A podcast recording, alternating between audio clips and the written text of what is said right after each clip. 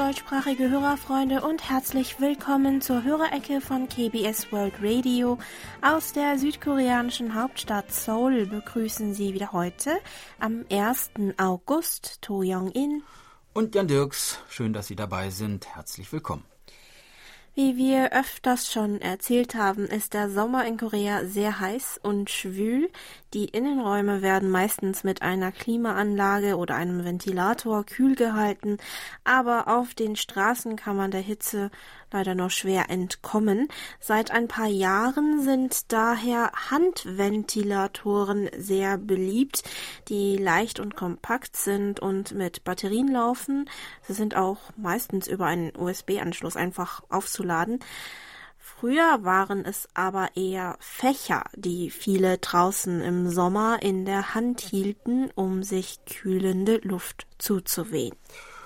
Und der Fächer ist auch unser Bild des Monats August auf dem KBS-Kalender 2020.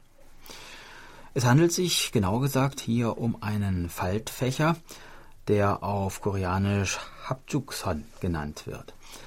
Das Fächerblatt besteht aus Hanji, also aus dem traditionellen koreanischen Papier, auf dem eine typisch koreanische Landschaftsmalerei zu sehen ist. Die Stäbe, die das Gerippe des Fächers bilden, sind aus Bambus. Der Faltfächer erlebte in Korea vor allem ab dem 17. Jahrhundert seine Blütezeit. In der Cholla-Provinz gab es damals sogar extra ein Handwerksamt, in dem die Faltfächer für den König hergestellt wurden. Anfangs waren aber die Faltfächer nicht stabil genug, unter anderem weil die verwendeten Stäbe zu dünn waren. Die Fächermeister der Stadt Tonju, die heute vor allem für ihr Hanukdorf bekannt ist, versuchten dieses Problem in den Griff zu bekommen, indem sie für die Stäbe nicht nur einen Bambusstreifen, sondern zwei dünn geschnittene Bambusstreifen benutzten. Sie klebten diese zwei Streifen sorgfältig zusammen, worauf die Bezeichnung Hapjukson, wortwörtlich Fächer mit zusammengesetzten Bambushalmen, zurückgeht. Vor allem wird dabei die äußere Haut des Bambushalms benutzt, anders als bei den anderen Fächervarianten, bei denen nur die innere, vergleichsweise weiche Haut des Bambushalms verwendet wird.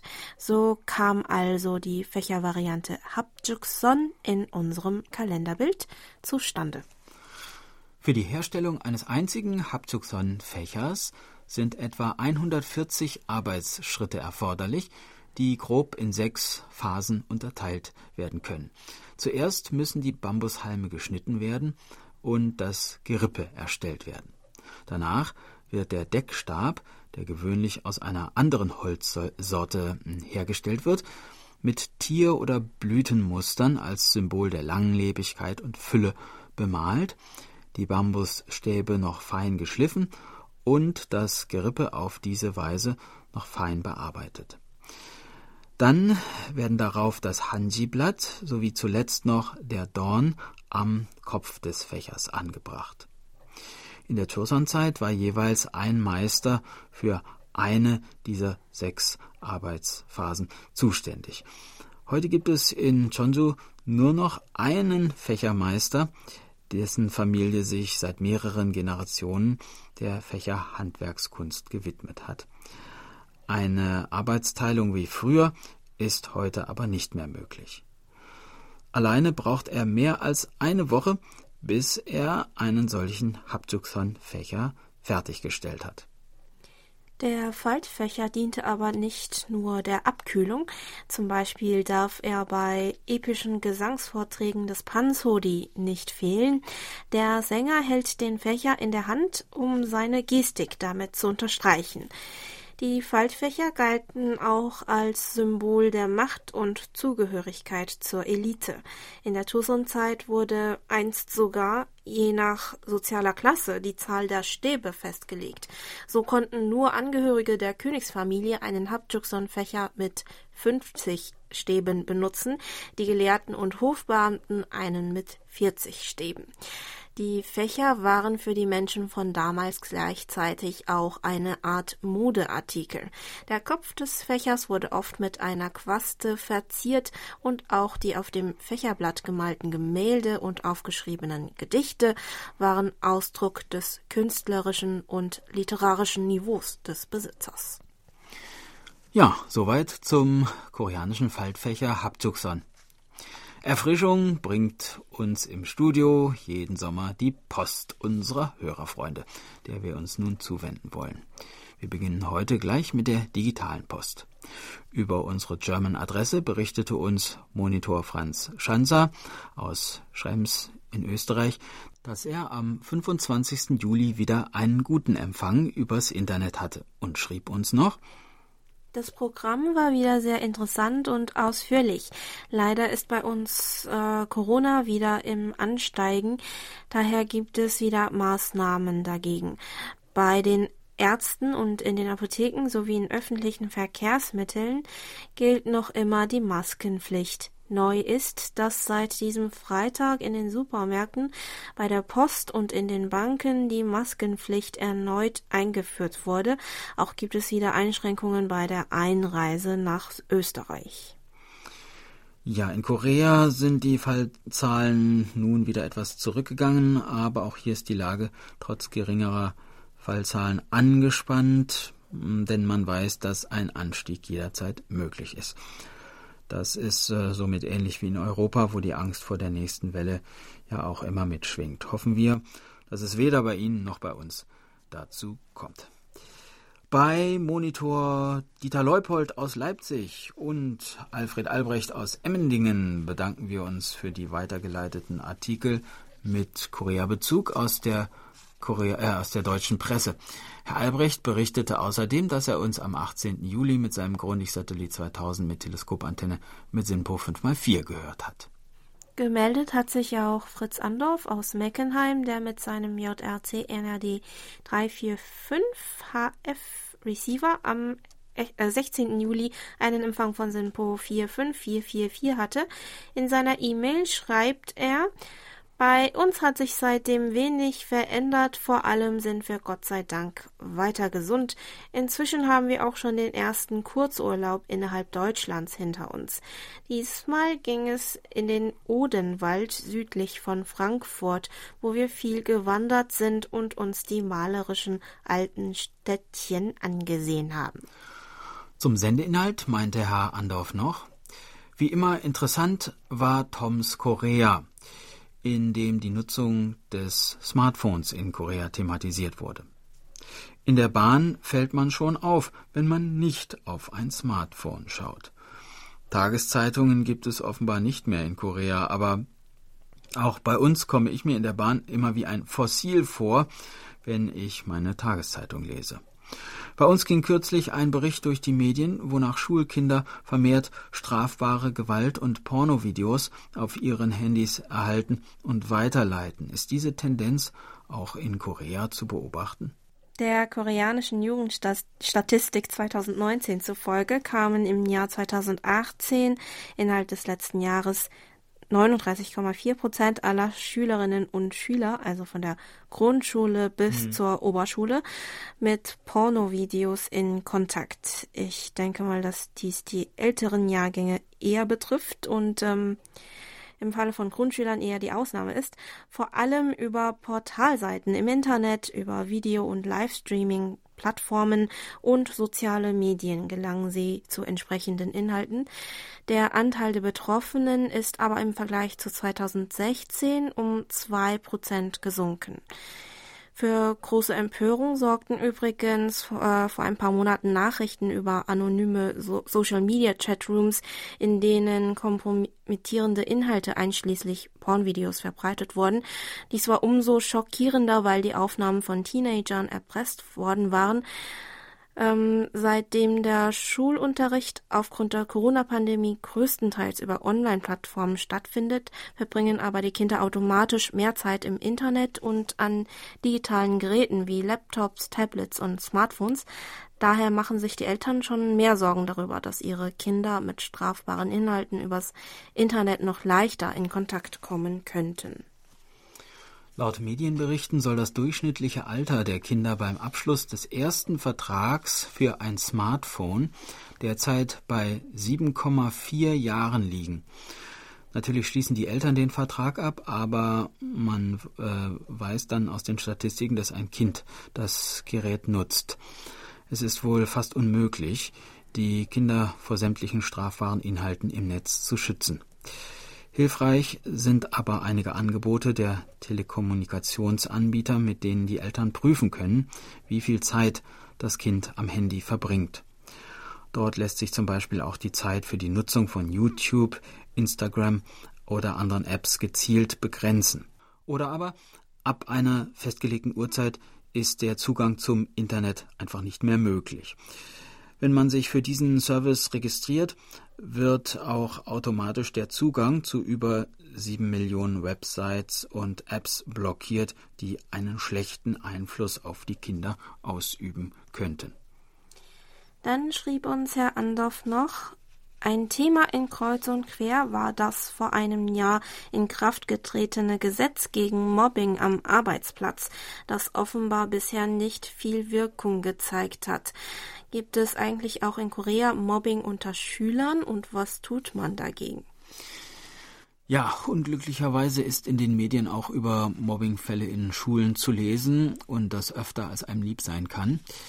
In einer Umfrage des Bildungsministeriums von 2019 antworteten 60.000 von 3,7 Millionen Grundschul- bis Oberschulkindern landesweit, dass sie mindestens einmal Gewalt in der Schule erfahren haben. Vor allem Grundschulkinder waren davon betroffen. Die am häufigsten gemeldete Art der Gewalt war Beleidigung und Beschimpfung von Mitschülern, gefolgt von Mobbing und Cybermobbing. Um die Kinder, die solchen Gewalttaten zum Opfer gefallen sind, zu schützen, gibt es ähm, ein Gesetz gegen Gewalt in der Schule sowie auch telefonische Hotlines, über die Schüler einen Fall melden und nach Rat suchen können. In der Umfrage antworteten die Schüler auch, dass Sprechstunden in der Schule und die Installierung von Überwachungskameras auf dem Schulgelände effektiv für die Vorbeugung von Gewalt in der Schule seien. Auch gibt es Stimmen, die fordern, das Alter für die Strafmündigkeit herabzusetzen. Aber noch befindet sich das Thema in einer frühen Diskussionsphase. Dann haben wir auch einen Empfangsbericht von Lutz Winkler aus Schmitten erhalten, der mit seinem Perseus mit äh, Ariel 51 am 9. Juli einen Empfang von Simpo 45444 verzeichnet hat. Im beigelegten Brief erzählte er uns dann noch Folgendes. Die erste Hälfte des Jahres 2020 ist vorbei, der Sommer ist bei uns angekommen.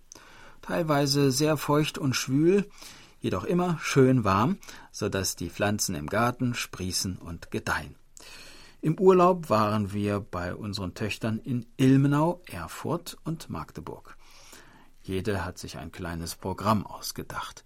Es war schön zu erleben, dass die Städte nicht übermäßig voll waren.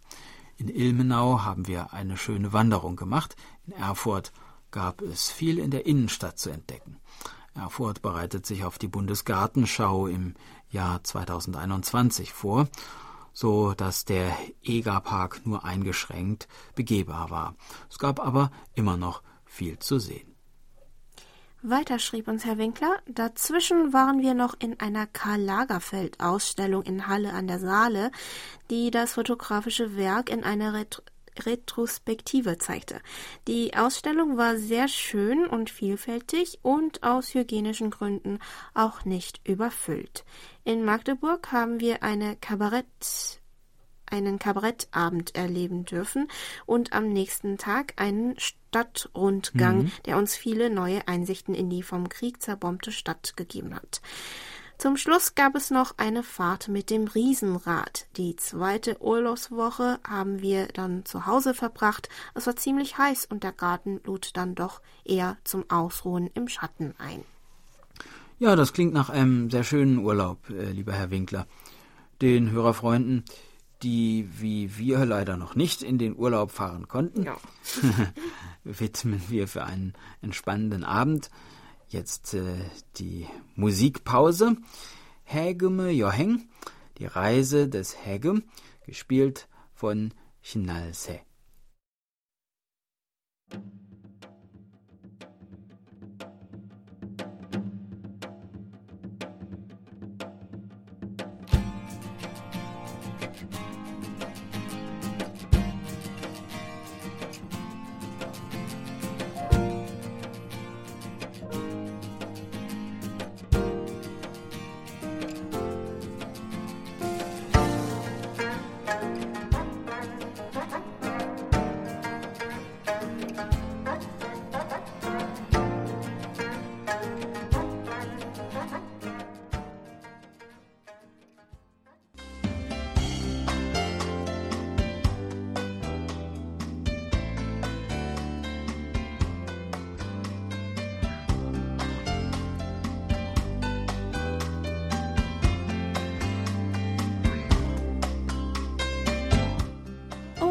Kommen wir zu den Medientipps. Auch diese Woche ein großes Dankeschön an Monitor Erich Kröpke für ihre Zusammenstellung. Am Dienstag, dem 4. August ab 7 Uhr startet ZDF Info wieder einmal seinen Reigen aus Dokumentationen über Nordkorea.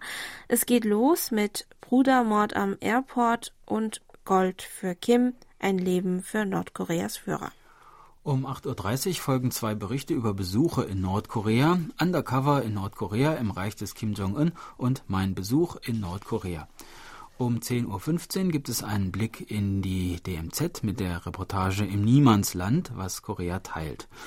Über die wirtschaftlichen Grundlagen berichten ab 11 Uhr die Dokumentationen Geheimes Nordkorea, die sieben Säulen der Macht und Büro 39 Nordkoreas schwarze Kassen. Fernost von Berlin nach Tokio heißt eine Reportagereihe über eine Autotour durch Asien, die das RBB Fernsehen wiederholt. Am Donnerstag, dem 6. August um 13.15 Uhr gibt es die Folge von Peking nach Südkorea.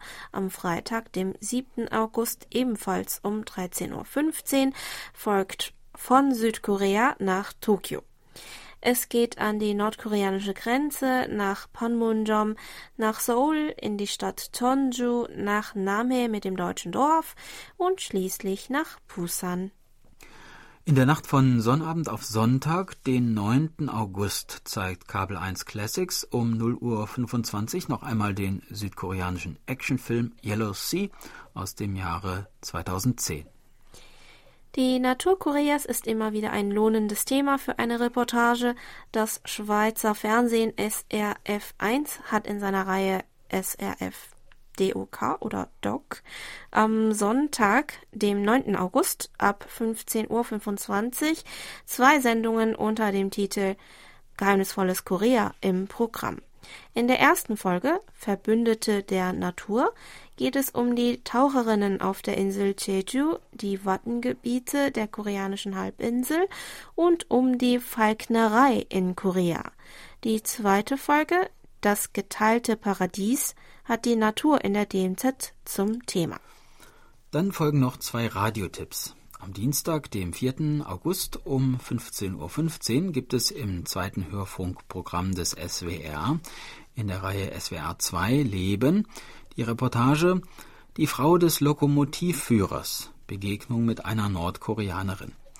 Das Feature von Susanne Mison Questa verbindet die Fluchtgeschichte ihrer koreanischen Familie, die 1950 aus Nordkorea geflohen ist, mit der Geschichte einer Nordkoreanerin, die 2007 von Nordkorea über China und die Mongolei nach Südkorea gekommen ist.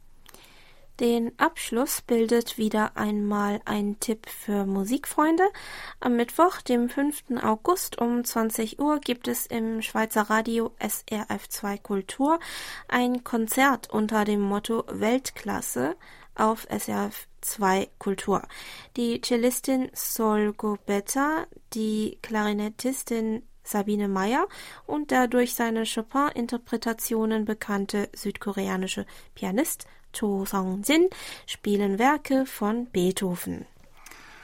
Ja, das waren die Medientipps. An Herrn Kröpke richten wir an dieser Stelle auch noch ein Dankeschön von Monitor Andreas Niederdeppe aus Heiligenhaus für die Medientipps aus. Mit großem Interesse habe er vor kurzem den Radiobeitrag von Professor Rüdiger Frank der Universität Wien über Korea hören können, auf den Herr Kröpke Ende Juni hingewiesen hatte. Zum letzten Medientipp von Herrn Kröpke für Musikfreunde möchte ich übrigens auch noch einen kleinen Tipp äh, hinzufügen, mhm. den ich zufällig entdeckt habe. Am 3. August veranstaltet nämlich das Goethe-Institut Korea mit zwei koreanischen Musikern ein Online-Konzert. Die Bratschistin Park Kyung-min und der Pianist Sun Dong-bom werden Beethovens Klaviersonate Nummer 23 Appassionata und die Sonate für Viola und Klavier Opus 120 Opus 120 Nummer 2 von Johannes Brahms spielen. Beide, Musik, beide Musiker wurden mit Preisen beim internationalen Musikwettbewerb der ARD ausgezeichnet. Das Duo-Konzert wird mittags um 12 Uhr deutscher Zeit über die Facebook-Seite und den YouTube-Kanal des Goethe-Instituts Korea live übertragen. Also es wäre dann in Korea 19 Uhr. Ähm, weitere Infos finden Sie auf der Homepage des Instituts. Ja, und mit äh, Musik konnten wir auch Monitor Burkhard Müller letzten Samstag in der Hörerecke eine kleine Freude machen. Wieder ausgezeichnete Pausenmusik, meinte er zu dem Kajakim-Stück, das wir letzte Woche nach dem ersten Teil unserer Sendung gespielt hatten. Herr Müller erzählte uns, dass er die letzten zwei Wochen mit seiner Tochter im Urlaub gewesen ist und das ganz ohne Radio. Wir hatten schon die letzten zwei Wochen Ihre Berichte vermisst, lieber Herr Müller. Wir hoffen, dass Sie einen schönen Urlaub hatten. Am 28. Juli berichtete Herr Müller außerdem noch, dass er mit seinem Reuter RDR 50C einen Empfang von Synpo 5x4 hatte und meinte noch zur Sendung Literatur zum Hören an dem Tag, eine sehr schöne Geschichte vom fotografierten Traum. Ja, äh, an dem Tag ging es um die Erzählung Das Fotostudio der Träume des Autors Kang So-chan. Diese Sendung kann natürlich auch noch auf unserer Homepage sowie über unsere App nachgehört werden. Wir haben übrigens gesehen, dass das koreanische Kulturzentrum jeden ersten Mittwoch im Monat einen Lesekreis für Liebhaber der koreanischen Literatur veranstaltet, derzeit wegen der Corona-Krise allerdings nur online. Der nächste findet am 5. August statt und es wird um das Buch Menschenwerk der Autorin Hangang gehen. Jetzt wird es wahrscheinlich ein bisschen zu knapp sein, das ganze Buch noch zu lesen und am kommenden Mittwoch an der Diskussion teilzunehmen, aber vielleicht können ja Interessierte an koreanischer Literatur den nächsten Termin im Auge behalten. Weiter geht es mit der Post.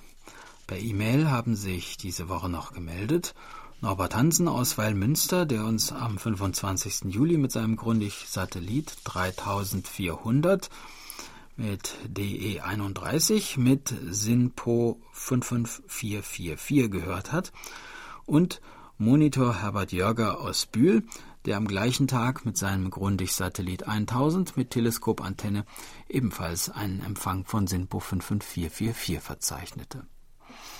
Herr Jörger fragte uns übrigens noch, wie viele Koreaner machen eigentlich eine Reise nach Australien?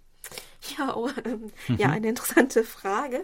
Laut australischen Quellen kamen vom Juni 2018 bis Juli 2019 280.700 äh, Besucher aus Südkorea nach Australien, die somit nach dem Stand von 2019 die zehntgrößte internationale Besuchergruppe in Austrasi Australien stellten. Der australischen Tourismusbehörde zufolge ist Sydney das beliebteste Reiseziel bei Koreanern, gefolgt von Melbourne und Brisbane. Eine interessante E-Mail haben wir auch von Nuri Streichert aus Hildesheim bekommen, der uns auf der Kurzwelle am 25. Juli mit SINPO 44344 und am 26. Juli mit SINPO 5x4 empfangen hat. Herr Streichert erzählte uns nämlich, dass er sich neulich ein DNA-Testkit bestellt hat, um etwas Licht auf die Wurzeln und Geschichte seiner Familie zu bringen. Über die Ergebnisse erzählte er uns dann äh, noch Folgendes. Sehr interessante Ergebnisse konnte ich über meine DNA erhalten. Diese erstreckt sich in Europa von der Iberischen Halbinsel über Westeuropa bis Schweden und Finnland im Norden des Kontinents, im Osten bis in Teile Polens und im Süden bis Griechenland und Teile der Türkei. In Afrika ist sie über ganz Arabien bis äh, zu Teilen Nigerias und minimal auch in Südafrika zu finden. In Asien ist sie über den ganzen Orient, also Libanon, Iran und Israel zu entdecken. Das bedeutet, in all diesen Ländern könnte es Personen geben, die entfernt mit mir verwandt sind. Ja, ja also sehr interessant, was man mit einem einzigen Test mhm. in Erfahrung bringen kann. Dann hatte uns Dian Bernd aus Erlangen in einem seiner letzten Empfangsberichte noch gefragt, welche Verkehrsmittel die Koreaner bevorzugen. Den ÖPNV oder doch eher das eigene Auto. Ich kann mir vorstellen, dass in Seoul wohl eher der ÖPNV in Form von U-Bahnen genutzt wird. Oder sind die Straßen in Seoul eher nicht so verstopft, fragte Herr Bernd. Ja, äh, mh, hm, tja, nee, eher das Gegenteil. In den meisten Straßen in Seoul herrscht meistens doch ein ziemlich hektischer Verkehr. Vor allem zwischen 7 und 9 Uhr morgens und 6 und 8 Uhr abends, also zu den Stoßzeiten, herrschen auf vielen Straßen lange Staus. Vor allem um diese Zeit ist es daher empfehlenswert, doch äh, besser die U-Bahn oder den Zug zu nehmen. Busse nehmen auch viele, da sie auf einer Sonderspur äh, äh, für eben nur für Busse fahren können.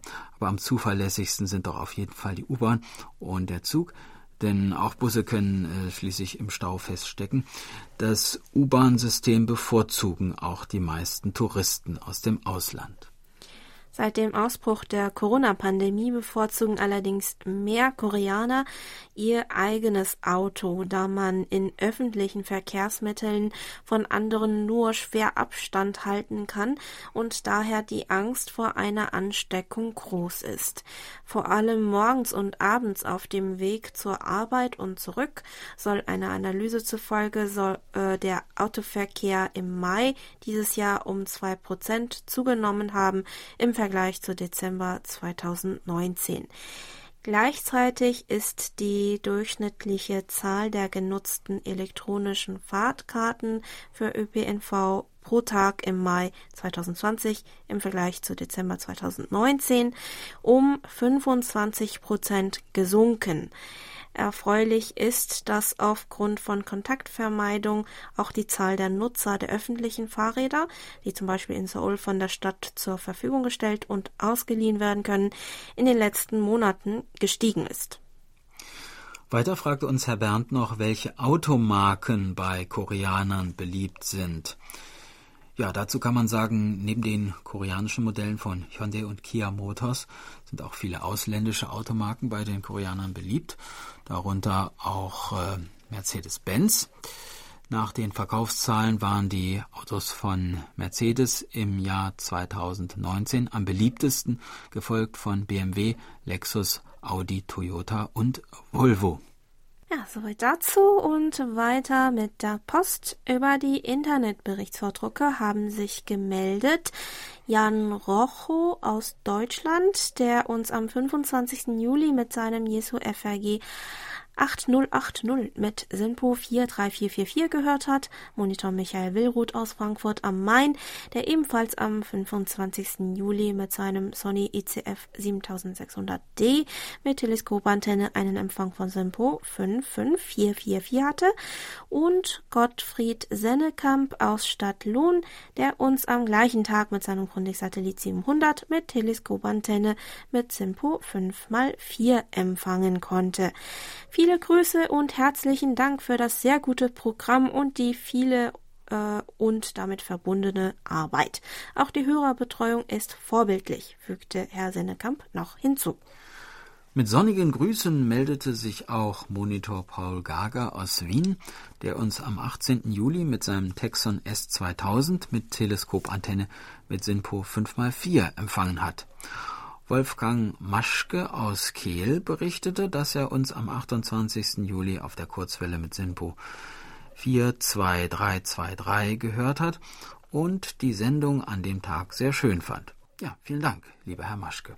Dann gab es noch einen Empfangsbericht von Sigmar Boberg aus Osnabrück, der uns am 29. Juli mit seinem Kenwood R1000 mit Loopantenne mit Simpo 55545 gehört hat. Zudem fügte er noch hinzu, Kreuz und quer durch Korea ist ähm, immer sehr interessant und unterhaltsam. Das la gerade laufende Musiktheater ist allerdings nicht mein, ganz mein Geschmack, aber mh, hm, auch ganz interessant. Basis des hervorragenden Empfangs ist das gute Signal aus Wufferton. Basis des sehr guten Programms ist die tolle Arbeit des deutschsprachigen Dienstes von KBS Soul. Ja, vielen herzlichen Dank dafür und Grüße an alle. Ja, vielen herzlichen Dank und ähm, auch schöne Grüße zurück nach Osnabrück. Feedback zu unserem Programm können Sie übrigens seit dieser Woche auch in der Umfrage zur Hörerzufriedenheit abgeben. Die Umfrage findet dieses Jahr nur online statt. Ganz oben auf der Startseite unserer Homepage werden Sie ein großes Banner finden, über das Sie zur Umfrage gelangen. Teilnehmen können Sie daran bis zum 30. August. Ihre Beteiligung hilft uns nicht nur bei der Verbesserung des Programms, sondern ist auch für den Erhalt der Kurzwelle ein wichtiger Faktor.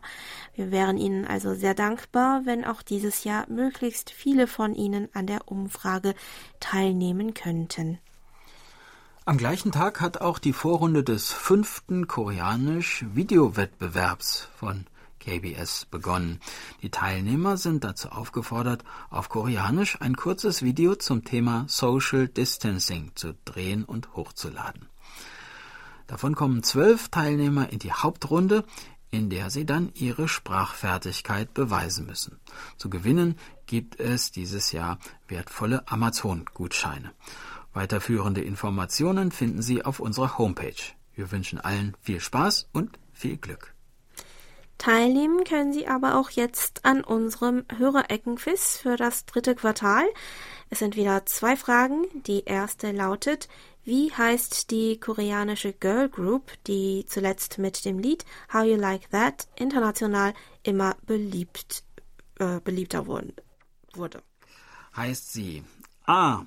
Hot Pink oder B. Blackpink oder C. Pink Panther?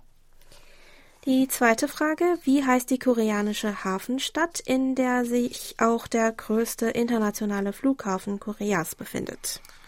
Ist das A. Busan, B. Mukpo oder C. Incheon? Wenn Sie die richtigen Antworten zu den beiden Fragen kennen, schreiben Sie uns bis zum 30. September, auch dieses Mal am besten per E-Mail an german@ kbs.co.kr. Über die Schneckenpost können Sie uns natürlich auch schreiben, auch schreiben, aber der digitale Postweg ist wahrscheinlich zurzeit noch etwas sicherer. Wir wünschen Ihnen viel Erfolg beim Lösen. Ja, und dann haben wir noch eine Mitteilung. Heute fällt leider die DX-Ecke von Hans-Werner Lange aus. Aus gesundheitlichen Gründen konnte er sie bislang leider noch nicht zusammenstellen. Wir wünschen Herrn Lange gute Besserung und bedanken uns auch beim Monitor Bernd Seiser, der uns die Nachricht von Herrn Lange weitergeleitet hat.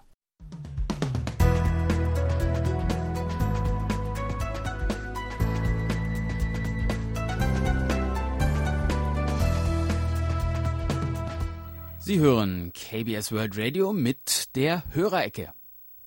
Geburtstagsecke. Unsere Geburtstagsgrüße gehen diese Woche an Uwe Bräutigam in Leichlingen, Fritz Osewald in Krakow am See, Uta Kim in Namhae in Korea, Stefan Lipsius in Kassel, Dieter Buchholz in Klein-Norschasleben, Michael Bittke in Bad Homburg, Monitor Andreas Niederdeppe in Heiligenhaus, Rüdiger Schlag in Hilchenbach, Theo Willi Birkemeyer in Osnabrück, und Norbert Marschang in Fischbach.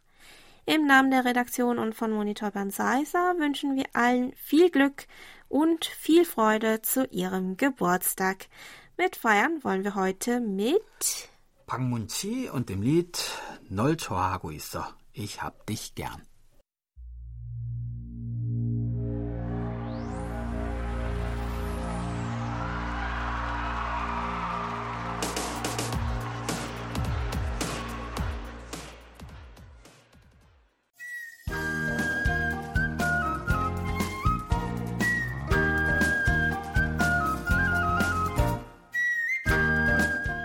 Schön hier.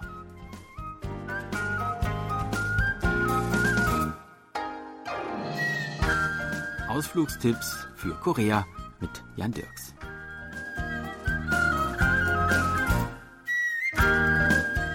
Im heißen Sommer freut man sich, wenn sich irgendwo Wasser in der Nähe befindet.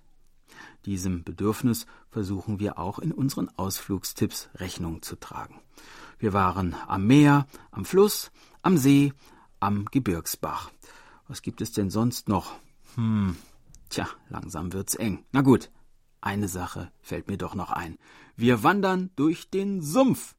Auf geht's. In der Provinz Südgyeongsang im Landkreis Changyeon liegen die Feuchtgebiete von Upo, die sich aus verschiedenen Sumpfarealen zusammensetzen und mit einer Fläche von über 5500 Quadratkilometern das größte natürliche Sumpfgebiet Koreas darstellen. Sie bieten über 1000 verschiedenen Spezies Lebensraum und sind seit 1998 Teil des weltweiten Ramsar-Abkommens zum Schutz von Feuchtgebieten. Die Schätzungen über das Alter dieses Sumpfgebietes gehen weit auseinander. Manche Forscher behaupten, es sei vor etwa 140 Millionen Jahren entstanden und bereits die Dinosaurier hätten hier im Sumpf gelebt. Und tatsächlich wurden hier auch Dinosaurier-Fußabdrücke gefunden. Gegen diese Sicht spricht allerdings, dass ein Sumpf, der in der Jurazeit entstanden sein soll, inzwischen nicht nur ausgetrocknet, sondern genauso versteinert sein müsste wie die Dinosaurier jener Zeit. Etwas plausibler klingen daher Vermutungen, die davon ausgehen, dass das Feuchtgebiet vom Wasser des Flusses Nakdong gespeist wird und die das Alter dieser Landschaft auf etwa 7000 Jahre beziffern. Immer noch alt genug. Die weite Sumpflandschaft rund um die riesigen Wasserflächen, die Wassertiefe beträgt übrigens nicht einmal einen Meter, ist zu jeder Zeit des Jahres beeindruckend. Im Frühling blühen allerlei Blumen auf den ringsumliegenden Wiesen und nun im Sommer kommen viele Wasserpflanzen hinzu, beispielsweise die gelbblühende Seekanne, der Lotus, Wassernüsse und Wasserhyazinthen.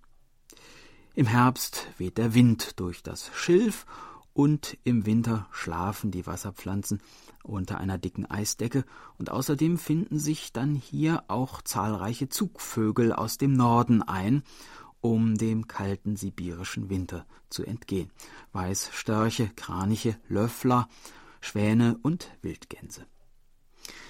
Wenn man das Feuchtgebiet und seine Fauna und Flora ein wenig erkunden will, bietet sich der Upunup Sengmyongkil an ein 8,7 Kilometer langer Rundwanderweg, der die vier Sumpfareale Upo, Mokpo, Sajipo und Jokjibol miteinander verbindet, zwischen den Seen entlang führt und auch mit dem Fahrrad befahrbar ist. Am Wegesrand gibt es verschiedentlich Aussichtswarten, von denen aus sich die Wasservögel, wie beispielsweise Reiher, Enten und Wasserhühner, beobachten lassen. Sehenswert und informativ ist auch das Ökozentrum Uponüp, das sich gleich am Eingang des Naturschutzgebietes befindet. Für eine Eintrittsgebühr von umgerechnet 1,50 Euro sind dort unter anderem ein Miniaturmodell des Naturschutzgebietes zu sehen und auch verschiedene Ausstellungen zum Lebensraum Sumpf und zur dortigen Tier- und Pflanzenwelt.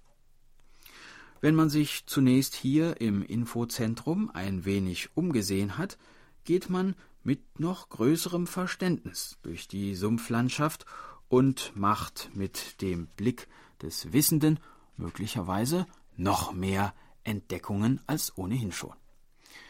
Also, liebe Naturfreunde, Fernglas und Mückenspray einpacken und dann ab in den Sumpf. Das war unser Ausflugstipp für heute. In einer Woche starten wir dann die nächste Tour und würden uns freuen, wenn Sie uns wieder begleiten. Tschüss und bis dann, sagt Jan Dirks.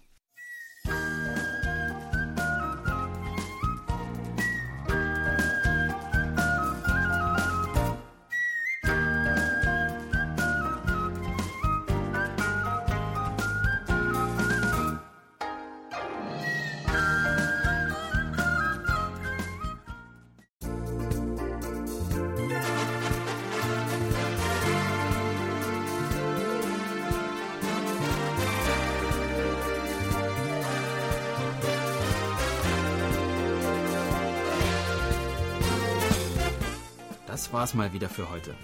Vielen Dank fürs Zuhören. Noch ein schönes Wochenende wünschen Ihnen To Young In und Jan Dirks. Auf Wiederhören und bis nächste Woche.